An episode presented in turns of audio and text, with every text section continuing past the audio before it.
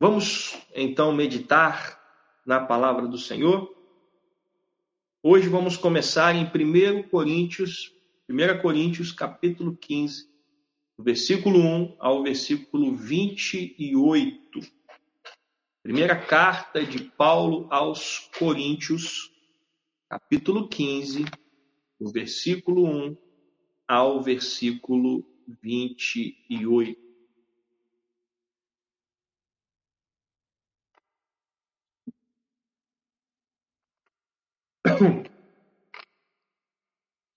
Espero você localizar.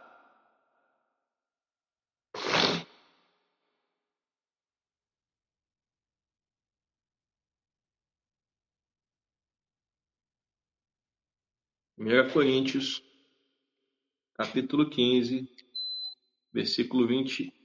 1 Coríntios 15, versículo 1 ao versículo 28.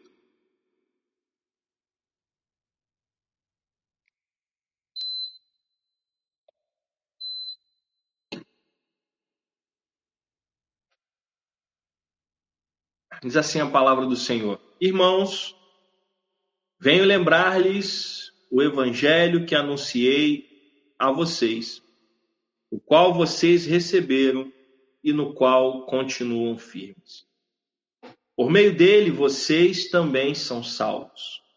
Se retiverem a palavra, assim tal como a preguei a vocês, a menos que tenham crido em vão. Antes de tudo, Entreguei a vocês o que também recebi: que Cristo morreu pelos nossos pecados, segundo as Escrituras, e que foi sepultado e ressuscitou ao terceiro dia, segundo as Escrituras, e apareceu a Cefas e depois aos doze. Depois foi visto por mais de quinhentos irmãos de uma só vez, dos quais a maioria ainda vive, porém alguns já dormem. Depois foi visto por Tiago e mais tarde por todos os apóstolos. Por último, depois de todos, foi visto também por mim, como por um nascido fora de tempo. Porque eu sou o menor dos apóstolos, e nem mesmo sou digno de ser chamado apóstolo, pois persegui a igreja de Deus. Mas pela graça de Deus, sou o que sou. E a sua graça que me foi concedida não se tornou vã. Pelo contrário, trabalhei muito mais do que todos eles. Todavia, não eu, mas a graça de Deus comigo. Portanto, seja eu ou sejam eles, assim pregamos e assim vocês creram. Ora, se o que se prega é que Cristo ressuscitou dentre os mortos, como alguns de vocês afirmam que não há ressurreição de mortos. E se não há ressurreição de mortos, então Cristo não ressuscitou. E se Cristo não ressuscitou, é vã a nossa pregação e é vã a fé que vocês têm. Além disso, somos tidos por falsas testemunhas de Deus porque temos testemunhado contra Deus que ele ressuscitou a Cristo, ao qual ele não ressuscitou, se é certo que os mortos não ressuscitam. Porque se os mortos não ressuscitam, também Cristo não ressuscitou. E se Cristo não ressuscitou, é vã a fé que vocês têm. E vocês ainda permanecem nos seus pecados. E ainda mais, os que adormeceram em Cristo estão perdidos. Se a nossa esperança em Cristo se limita apenas a esta vida, somos as pessoas mais infelizes deste mundo. Mas, de fato, Cristo ressuscitou dentre os mortos, sendo ele as primícias dos que dormem. Visto que a morte veio por um homem, também por um homem veio a ressurreição dos mortos. Porque assim como em Adão todos morrem, assim também todos serão vivificados em Cristo. Cada um, porém, na sua ordem. Cristo, as primícias. Depois, os que são de Cristo na sua vinda. E então virá o fim, quando ele entregar o reino ao Deus e Pai, quando houver destruído todo o principado, bem como toda potestade e poder, porque é necessário que ele reine até que tenha posto todos os inimigos debaixo dos seus pés. O último inimigo a ser destruído é a morte, porque ele sujeitou todas as coisas debaixo dos seus pés. E quando diz que todas as coisas lhe estão sujeitas, certamente exclui aquele que tudo lhe sujeitou. Quando, porém, todas as coisas lhe estiverem sujeitas, então o próprio Filho também se sujeitará àquele que todas as coisas lhe sujeitou, para que Deus seja tudo em. Obrigado, Pai, pela tua palavra. Concede-me graça e misericórdia. Concede-me, Senhor, o teu Espírito, para que eu possa falar à tua igreja, Pai, conforme a tua vontade. Anula a minha carne nessa hora, Senhor. Eu quero tão somente anunciar aquilo que o Senhor quer que eu diga. Que eu não coloque, Senhor, nada que venha de mim, ó Pai. Mas é com grande temor e tremor que eu me coloco diante de Ti, diante do Teu povo, Senhor, para falar desta palavra santa, esta palavra, Senhor, que tem poder para mudar as nossas vidas. Eu me sujeito a Ti nesta hora, eu me submeto a Ti nesta hora. Em nome de Jesus. Amém. Graças a Deus.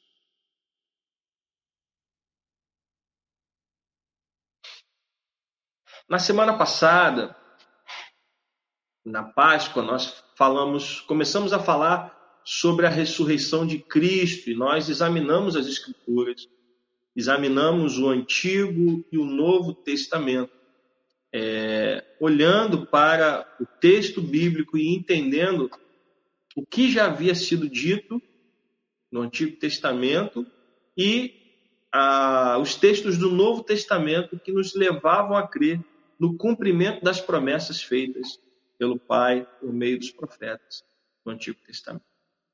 É, hoje eu quero, é, como eu disse semana passada, começar um estudo mais sistemático, falando sobre a ressurreição de Cristo e a sua ascensão, olhando para esses eventos e trazendo é, aplicações práticas para, nossas, para as nossas vidas, ou seja, o que isso é, trouxe para nós, Igreja do Senhor, e nos levando a um entendimento sobre a questão da ressurreição e a ascensão de Cristo Jesus. E o texto de Coríntios 15, eu li só um trecho, é um, é um capítulo bem extenso, é o capítulo que mais fala a respeito da ressurreição de Cristo e sobre a ressurreição da igreja.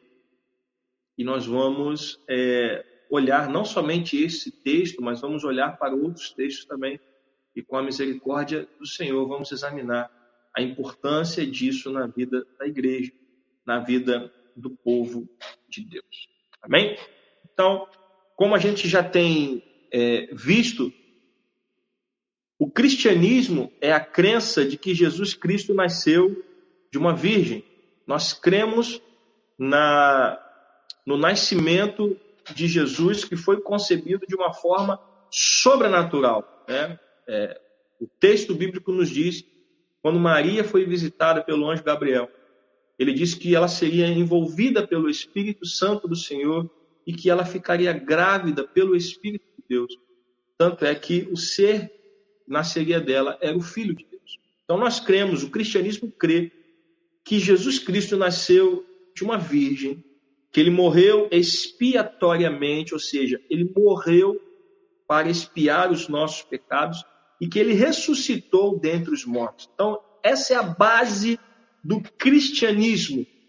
A base da nossa fé consiste no nascimento de Cristo por meio da Virgem Maria, na sua morte expiatória e na ressurreição dentre os mortos. Nós cremos nisso isso é a base da nossa fé.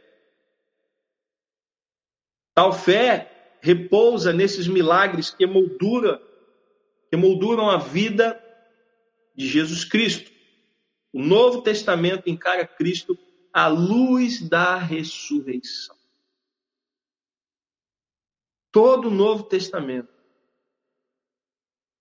encara Jesus Cristo, ou fala, melhor dizendo, o Novo Testamento fala de Jesus, partindo do pressuposto que ele ressuscitou.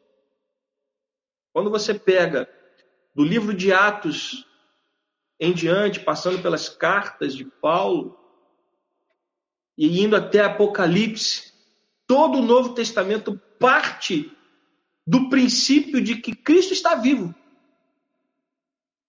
O Novo Testamento não fala de um Deus morto. O Novo Testamento fala de um Deus vivo.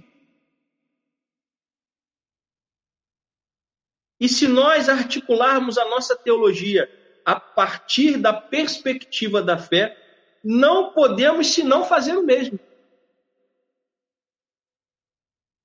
Se o Novo Testamento parte do princípio de que Cristo está vivo, a nossa teologia tem que partir do mesmo princípio.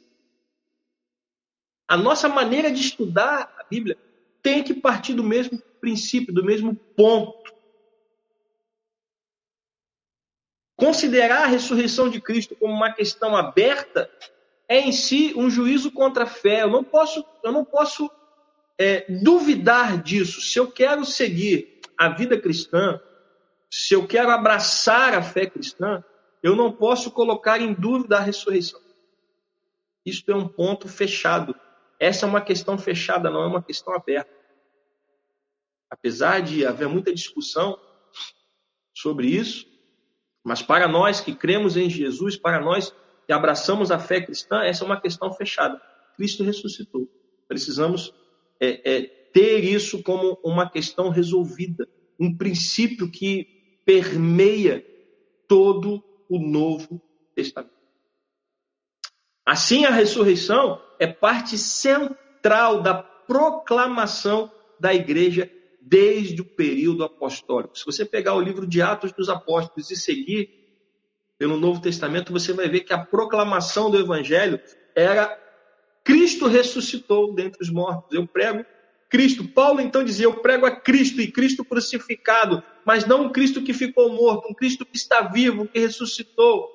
Ele, Paulo dizia: eu, eu encontrei ele. Eu estava, quando Paulo dava testemunho, ele dizia: Olha, eu estava indo para Damasco para prender cristãos e eu tive um encontro com Jesus e ele mudou a minha vida, ele restaurou a minha sorte e hoje eu estou aqui porque eu quero pregar a esse Cristo que morreu, mas que ressuscitou e que me encontrou no caminho para Damasco e mudou a história da minha vida. Então, a proclamação da igreja era a pregação de um Cristo vivo,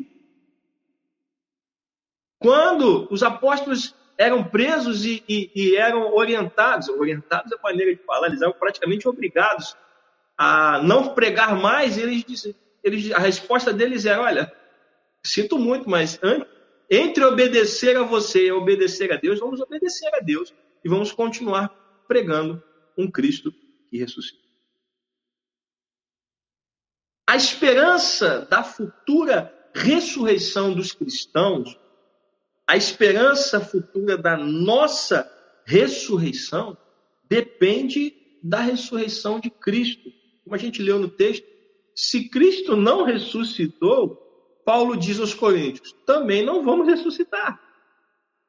Então, a esperança futura da nossa ressurreição depende da ressurreição de Cristo. Por quê? Porque foi por meio da ressurreição de Cristo que ele venceu a morte.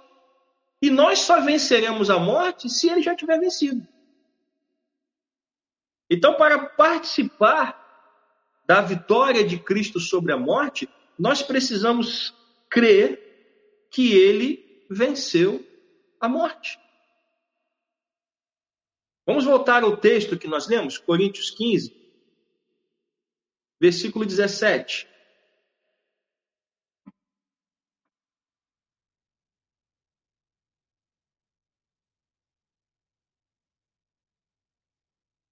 Coríntios 15, 17.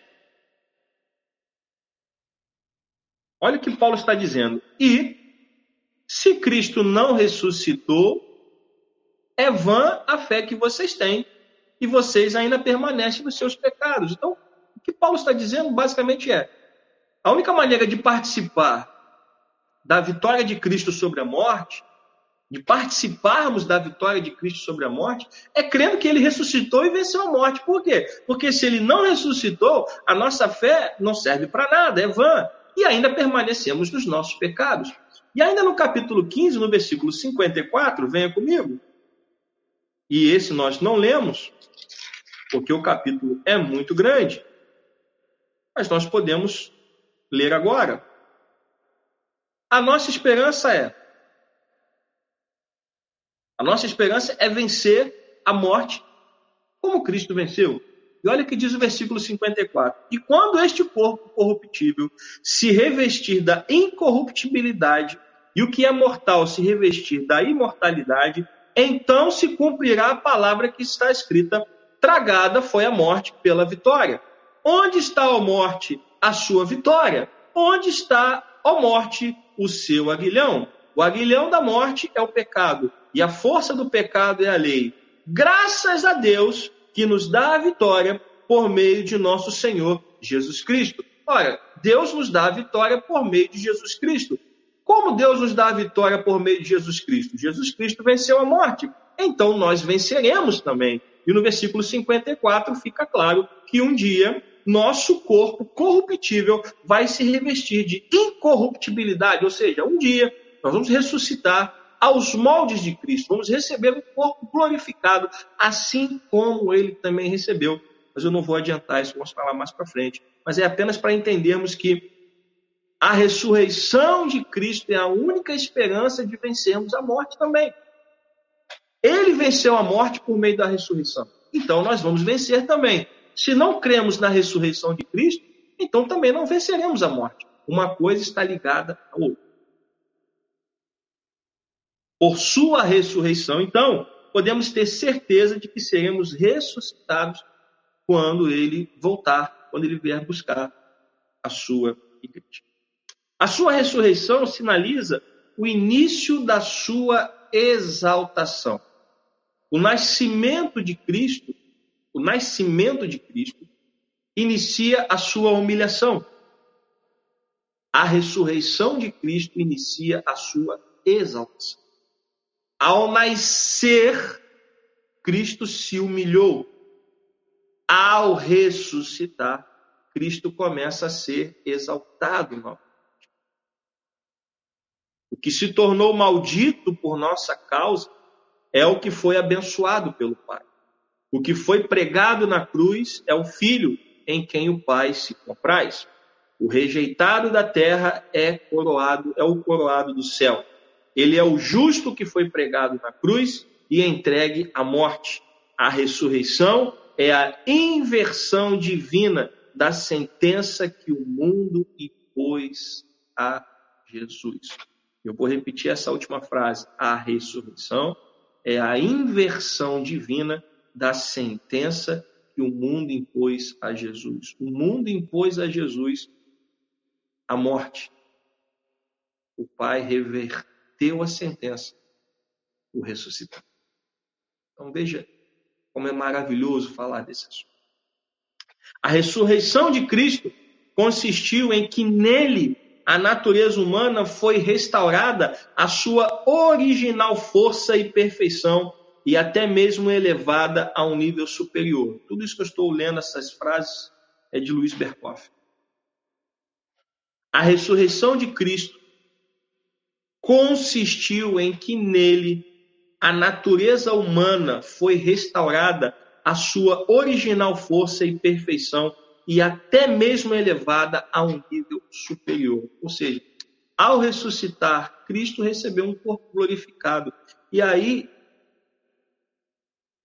como nós vamos ressuscitar também e receber um corpo de glória, nós vamos voltar ao estado de perfeição diante do pecado. E até melhor, porque o corpo glorificado vai nos tornar melhores até do que o primeiro casal era, segundo a Bíblia. Porque este corpo glorificado, ele tem acesso constante à presença de Deus. E no, no Éden, o casal tinha acesso a Deus, mas quando Deus vinha, na hora da viração do dia, conversar com o homem, com o corpo glorificado, Jesus subiu aos céus e tem acesso direto à presença de Deus. Então, é, o que Berkoff está dizendo é que quando nós ressuscitarmos e recebemos um corpo glorificado, nós vamos ser restaurados à condição original de perfeição e até mesmo melhor do que era a condição humana no início de todas as coisas. Bom, ainda no texto de Coríntios 15, dos versículos 42 aos, aos versículos. Do versículo 42 ao versículo 44, Paulo declara como o corpo do crente será no futuro. Eu gostaria de voltar ao texto e ler esses versículos, porque a nossa leitura inicial foi do versículo 1 ao versículo 28 e a gente vai lendo alguns outros versículos ao longo do nosso, do nosso estudo. Então, versículos 42 ao versículo 44 vai nos mostrar como será o corpo do crente no futuro. Então, Coríntios 15, 42 ao 44.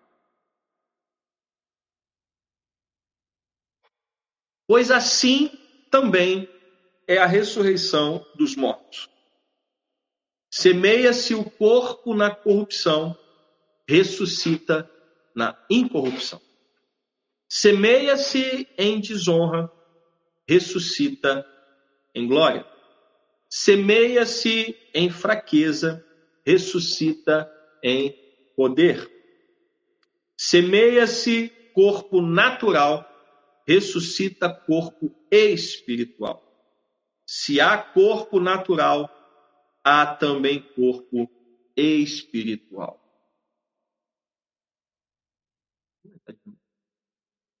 Temperatura, bota 24. E mexendo no ar aqui, está um pouco frio.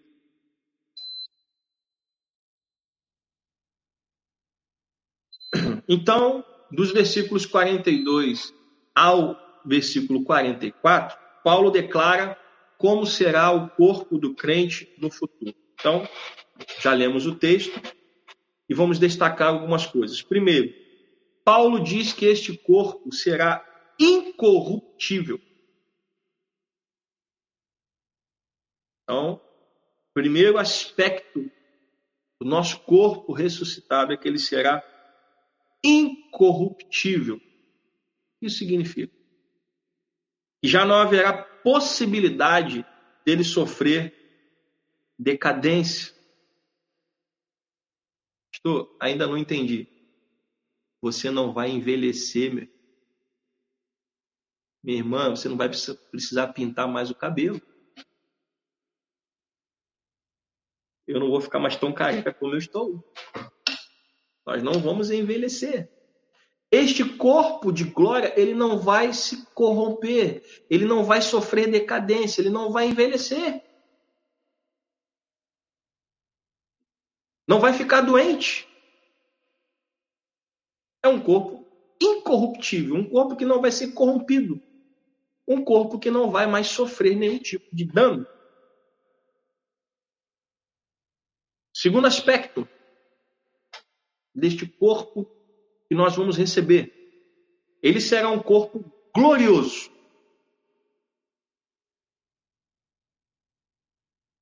Segundo aspecto, ele será um corpo glorioso. O que isso significa?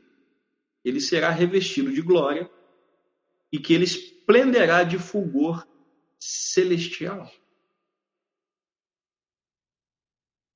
Será um corpo que resplandecerá a glória de Deus.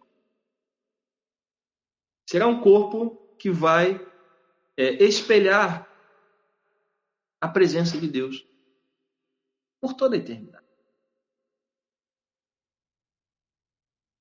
Terceiro aspecto definido aqui por Paulo será um corpo poderoso.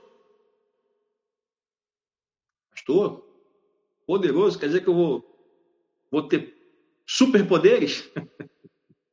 Não nesse sentido. Mas é um corpo que será cheio de energia e talvez até novas faculdades. Quando a gente observa o Novo Testamento, logo após os evangelhos, logo após a ressurreição, a gente vê Cristo fazendo algumas coisas que ele não fazia antes. Os apóstolos estavam reunidos e de repente ele apareceu no meio deles. E para provar que ele não era um fantasma, ele disse: Palmé, toca aqui minha mão. Então, ele ganhou algumas faculdades que não tinha antes. O que nos leva a entender, e também aos teólogos, aos estudiosos da palavra, é um corpo que vai ter novas faculdades. Claro que não podemos inserir nada na Bíblia, por isso eu vou parar por aqui. Eu não sei quais faculdades serão essas, mas eu creio que será um corpo diferente do que nós temos hoje, com poderes. Será um corpo poderoso, de acordo com Paulo. E será um corpo também espiritual. Quarto e último. Então, primeiro, um corpo incorruptível. Segundo, um corpo glorioso. Terceiro, um corpo poderoso. E quarto, um corpo espiritual. O que não significa ser imaterial, mas adaptado ao seu respectivo espírito o corpo do crente será um perfeito instrumento do Espírito.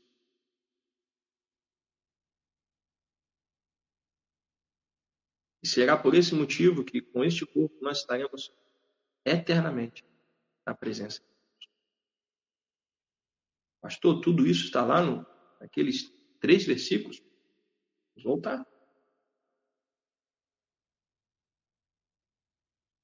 Pois assim também é a ressurreição dos mortos. Semeia-se o corpo na corrupção, ressuscita, ressuscita na incorrupção.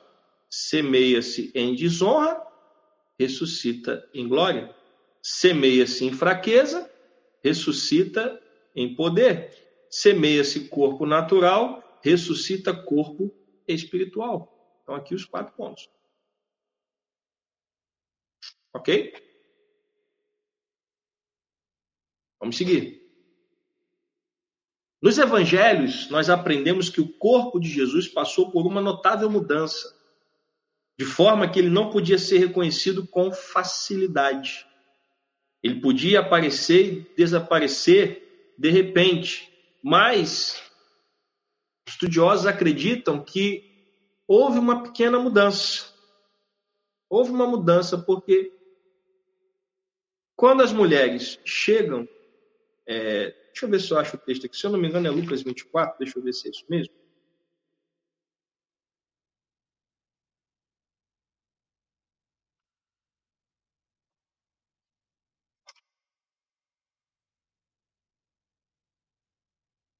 Lucas 24, 31 não fala das mulheres, fala dos discípulos é, de Amaús. Oi? Tá, mas o texto aqui dos discípulos também serve. Lucas 24, 31. Fala da, da passagem que Jesus estava caminhando com os discípulos a caminho de Emaús e durante todo o percurso é, eles não reconheceram a Jesus até o momento em que o Senhor. Vamos ler do 30. Jesus estava caminhando. Dois, dois discípulos de Jesus estavam saindo de Jerusalém estavam indo para Emaús. Jesus se juntou a eles naquela caminhada e durante o caminho foram conversando e eles estavam falando com Jesus das suas, das suas frustrações pela morte de Jesus e Jesus falando do Antigo Testamento, mostrando a eles tudo o que estava acontecendo. Mas o, o fato é que ao longo da caminhada eles não reconheceram a Jesus. Então isso leva a crer que alguma mudança no corpo ressuscitado de Jesus, fez com que eles não reconhecessem de pronto. Aí vem o versículo 30. E aconteceu que quando estavam à mesa, ele pegou o pão e o abençoou depois partiu o pão e, o deu a eles. Então os olhos deles se abriram e eles reconheceram Jesus. Ou seja, durante toda a caminhada eles não reconheceram Jesus, até que Jesus abençoa o pão e dá a eles, e aí os olhos deles se abrem. Ou seja, aí eles começam a perceber que Jesus estava ali com eles. E o texto diz que logo em seguida Jesus desapareceu da presença deles. Estou aqui recebendo a, a cola da produção. João, Evangelho de João 20, versículo 14. Vamos lá. João 20, 14.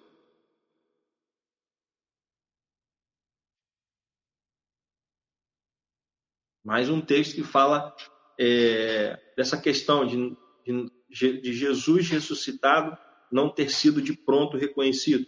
Depois de dizer isso, ela se virou para trás e viu Jesus em pé, mas não reconheceu que era Jesus. Jesus lhe perguntou: Mulher, por que você está chorando? A quem você procura?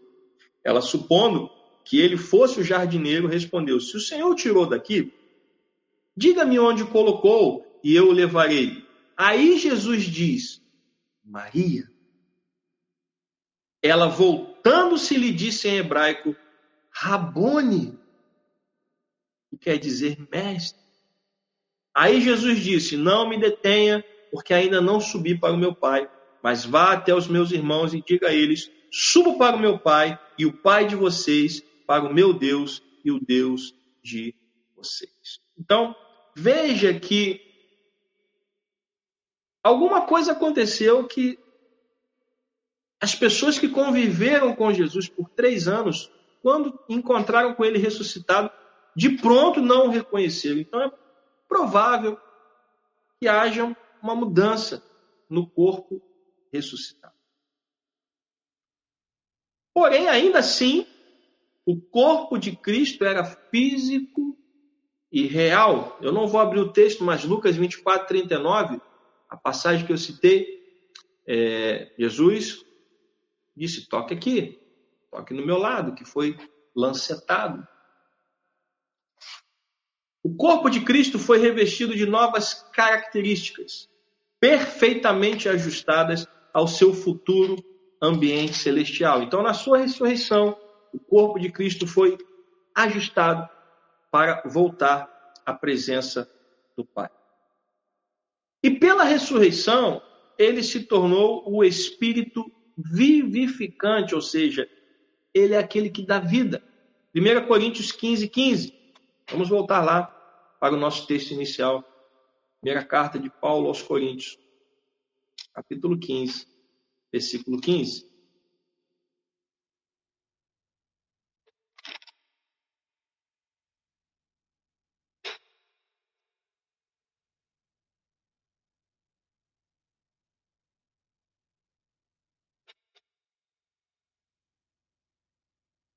Hum.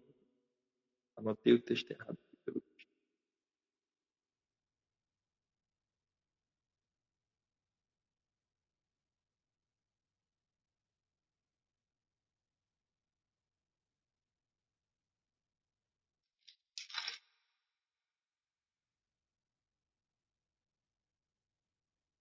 Meus irmãos, eu anotei o texto errado aqui. Depois eu vou ver direitinho e passo para vocês. No culto da noite a gente vai continuar o assunto e aí eu, trago para vocês. Eu anotei 1 Coríntios 15, 15, mas anotei errado. O, o que eu quero dizer é o seguinte: pela ressurreição, ele se tornou o espírito vivificante, ou seja, ao ressuscitar, ele nos dá vida. Em Efésios, capítulo 2, nós estávamos mortos nos nossos delitos e nos nossos pecados, mas ele nos deu vida. E pela graça nós somos salvos. Então é isso que eu queria dizer, mas infelizmente eu anotei aqui a, a referência errada. À noite eu trago a correção para vocês. Devemos destacar que, diferente de outras pessoas, as quais, segundo as Escrituras, foram ressuscitadas dos mortos, Cristo ressurgiu por seu poder. Nós temos, ao longo do relato bíblico, algumas ressurreições. É, por exemplo, a ressurreição de Lázaro. A, a ressurreição de uma viúva, a, a qual Jesus é, encontrou a, a cerimônia de sepultamento, ele encontrou o cortejo fúnebre e se compadeceu da situação daquela mulher e ressuscitou o filho dela. No Antigo Testamento, nós temos alguns registros de ressurreição por intermédio de Elias, por intermédio de Eliseu, mas o fato é que essas pessoas ressuscitaram com o mesmo corpo. Ressuscitaram. Ah, a produção aqui já, tá, já a produção hoje está rápida. já daqui a pouco a gente dá uma olhadinha. Essas pessoas ressuscitaram com o mesmo corpo. Ressuscitaram da mesma forma. Jesus não. Jesus ressuscitou pelo poder de Deus. Jesus ressuscitou de uma nova forma. Jesus ressuscitou pelo seu poder. Ele disse: Ninguém tira a minha vida.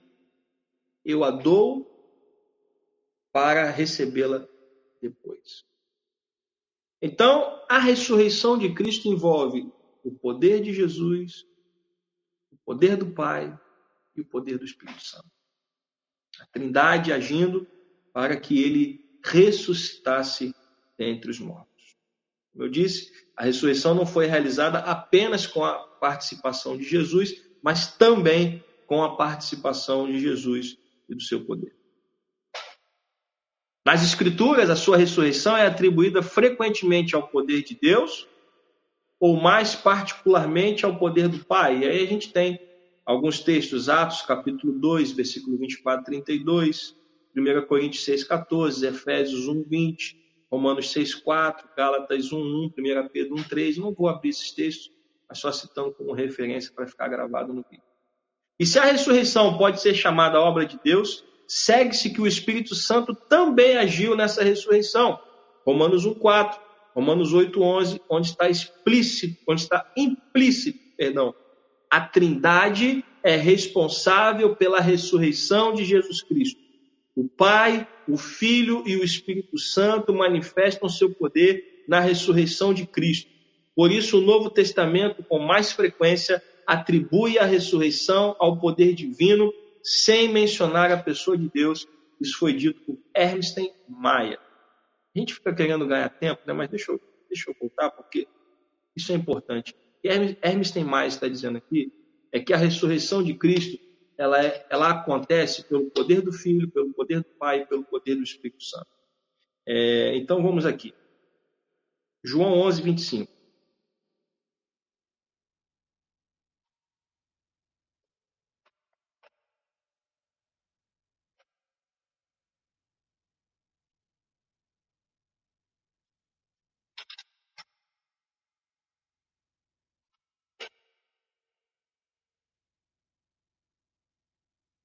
João 11, 25. Jesus afirma, quando ele está conversando com, com Marta, em João 11, 25: Eu sou a ressurreição e a vida. Ainda que morra, viverá. Então ele está falando, Jesus está falando sobre o seu poder sobre a morte. Por isso que Hermes Maia vai dizer que a ressurreição de Cristo ela acontece pela interação do poder da Trindade. João 11, 25, Jesus afirma: Eu sou a ressurreição e a vida. Quem crê em mim, ainda que morra, viverá. Depois ele fala sobre o poder do Pai. É... Deixa eu ver aqui, 1 Coríntios 6,14. Vamos ver se, se eu anotei certo.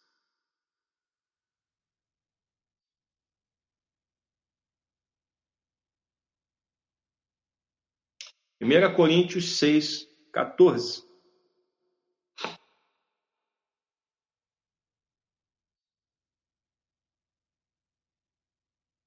Deus ressuscitou o Senhor e também nos ressuscitará pelo seu poder. Então, em João 11, 25, temos o poder de Cristo, dizendo: Eu sou a ressurreição e a vida. Quem crê em mim, ainda que morra, viverá.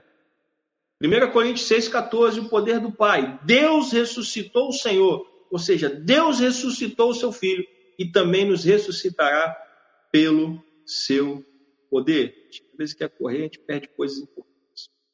E por fim, o Espírito Santo também agiu nessa ressurreição. Romanos 1,4.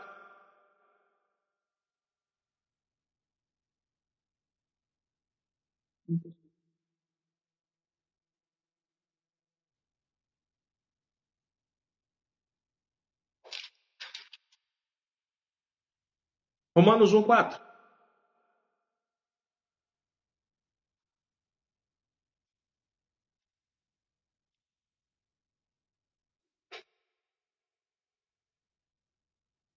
E foi.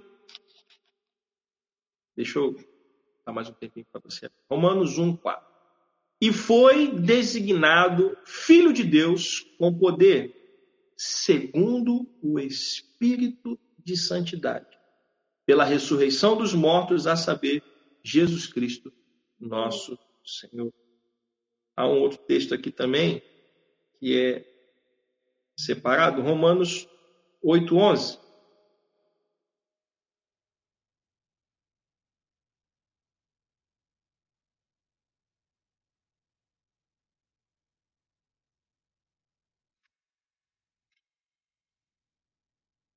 Romanos 8:11 acho que fica um pouco mais claro. Se em vocês habita o Espírito. Perdão, gente. Se em vocês habita o Espírito daquele que ressuscitou Jesus dentre os mortos, esse mesmo que ressuscitou Cristo dentre os mortos, vivificará também o corpo mortal de vocês por meio do seu Espírito que habita em vocês. Então, o que Hermes tem Maia está dizendo, e alguns estudiosos também dizem, é que a ressurreição de Cristo é uma interação entre o poder da Trindade. O poder de Jesus, o poder de Deus Pai e o poder do Espírito Santo. Então, recapitulando aí, João 11, 25, o poder de Jesus. É, 1 Coríntios 6, 14, o poder do Pai. Romanos 1, 4 e 8, 11, o poder do Espírito Santo.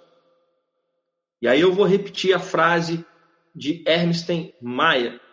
A Trindade é responsável pela ressurreição de Jesus Cristo. O Pai, o Filho e o Espírito Santo manifestam o seu poder na ressurreição de Cristo. Perdão. Por isso, o Novo Testamento, com mais frequência, atribui a ressurreição ao poder divino, sem mencionar a pessoa de Deus. Porque é uma interação entre os três. Espero que até aqui esteja tudo bem, que a sua cabeça não tenha dado um nó. Mas é um assunto importante. Nós precisamos entender os pormenores da importância da ressurreição de Cristo. Bom, continuando, nós podemos então destacar três significados da ressurreição de Cristo. Então, nós vamos agora destacar três significados da ressurreição de Cristo. Primeiro, primeiro, a ressurreição se constituiu numa declaração do Pai de que o último inimigo, ou seja, a morte, tinha sido vencido, a pena tinha sido cumprida e tinha sido satisfeita a condição em que a vida fora prometida. Então, em outras palavras, a ressurreição de Cristo se constituiu a declaração do Pai de que o último inimigo, ou seja, a morte, tinha sido vencida, a pena tinha sido cumprida e tinha sido satisfeita a condição em que a vida fora prometida, ou seja, ao ressuscitar, Jesus venceu a morte, cumpriu a pena que tinha sido decretada pelos nossos pecados e estabeleceu a condição para que nós tenhamos uma vida eterna. Tá? Então, primeiro aspecto, ou primeiro significado da ressurreição de Cristo para nós. O último inimigo, a morte, foi vencido. A morte foi vencida na cruz e foi vencida na ressurreição. Ao ressuscitar, a morte foi vencida, a pena foi cumprida e a vida foi a vida eterna foi conquistada. Segundo significado, a ressurreição de Cristo foi um símbolo do que estava destinado aos membros do corpo místico de Cristo em sua justificação, em seu nascimento espiritual e em sua bendita ressurreição futura. A ressurreição simboliza o que vai acontecer com a gente.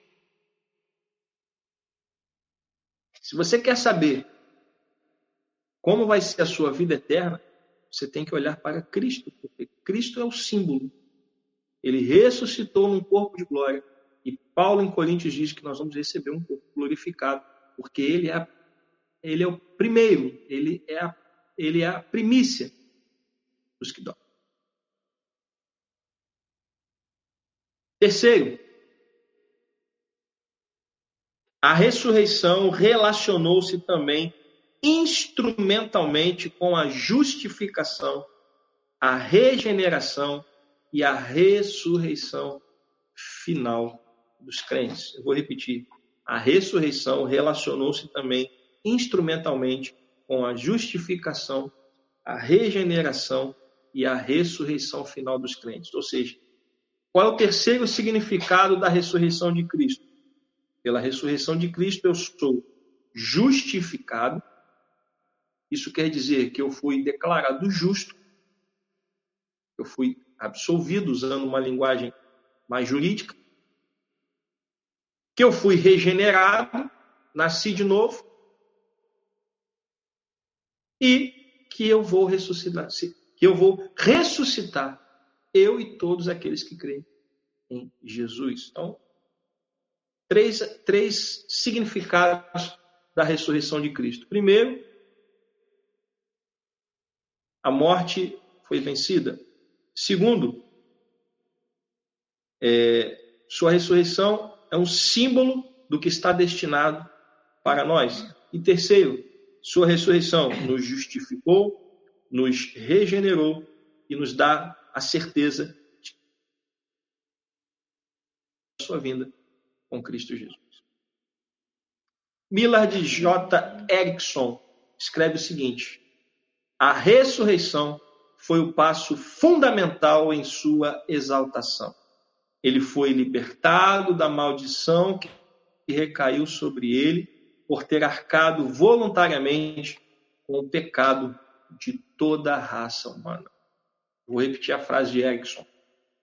A ressurreição foi o passo fundamental em sua exaltação. Ele foi libertado da maldição que recaiu sobre ele. Foi maldição em nosso lugar e a sua ressurreição foi a libertação dele da maldição. E ao ser liberto,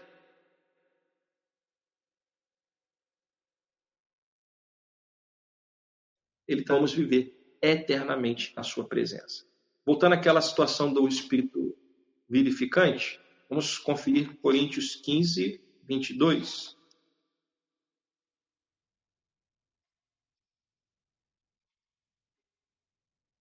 Ah, perfeito. Isso aí, obrigado. Minha esposa aqui sempre atenta, me ajudando. 1 Coríntios 15, 22 era a referência que eu anotei errado dizendo que Cristo nos vivifica. 1 Coríntios 15, 22. Porque assim como em Adão todos morrem, assim também todos serão vivificados em Cristo. Então, corrigindo aí, deixa eu só voltar aonde eu tinha anotado errado. Tá. Eu tinha dito que pela ressurreição ele se tornou o Espírito vivificante. Foi isso que eu tinha dito. E pela ressurreição ele se tornou o Espírito vivificante. Eu tinha dito que era 1 Coríntios 15, 15. Não, é 1 Coríntios 15, 22. Tá? 1 Coríntios 15, 22 diz: Porque assim como em Adão todos morrem, assim também todos serão vivificados em Cristo. Ok? Bom, gente, é... isso é o que eu tinha para falar sobre ressurreição. E o que eu tenho para falar daqui em diante é sobre a ascensão. E aí eu vou deixar isso para a noite. Tá? Nós vamos retomar esse assunto no culto da noite. Mas eu queria gastar tempo nessa manhã falando sobre a ressurreição, a importância da ressurreição para nós cristãos e aspectos práticos dessa ressurreição. Então, usando as últimas coisas que eu disse, a ressurreição de Cristo significa a vitória sobre a morte, símbolo de que, do que nós vamos, é, do que vai acontecer conosco, e terceiro, a nossa justificação, a nossa regeneração e a nossa ressurreição final, ou a ressurreição final de todos os crentes. Amém? É, eu sei que isso é um assunto é, muito denso, profundo, e nós estamos indo devagar, tentando tratar da melhor maneira possível, mas a igreja precisa entender isso. A morte e a ressurreição de Cristo são a base da nossa fé. Um crente, um cristão que não entende isso, ele vai errar o alvo. Se eu não entender o significado da morte e ressurreição de Cristo, todo o resto está comprometido. Por isso nós estamos gastando tempo falando, voltando aos assuntos, falando sobre coisas importantes para as nossas vidas. E eu creio, sinceramente, eu creio que Deus está falando à sua igreja. É... Quando eu fui movido pelo Espírito Santo de Deus, eu creio, é... a começar a falar sobre o plano da salvação, eu estava, eu estava pregando, se eu não me engano, eu estava pregando sobre o Sermão do Monte, e eu comecei a, a orar e falei, Senhor, estou falando sobre o Sermão do Monte, o que o Senhor quer que eu continue falando à tua igreja? E eu senti o mover do Espírito Santo dizendo ao meu coração: volte para o básico. Fale sobre o plano da salvação. Aí você vai me dizer: puxa, isso é básico? Não é básico no sentido de ser simples, mas básico no sentido de ser a base da nossa fé. É, esse, esse é o, o significado. Não é um assunto simples, mas é um assunto básico, é a base da nossa.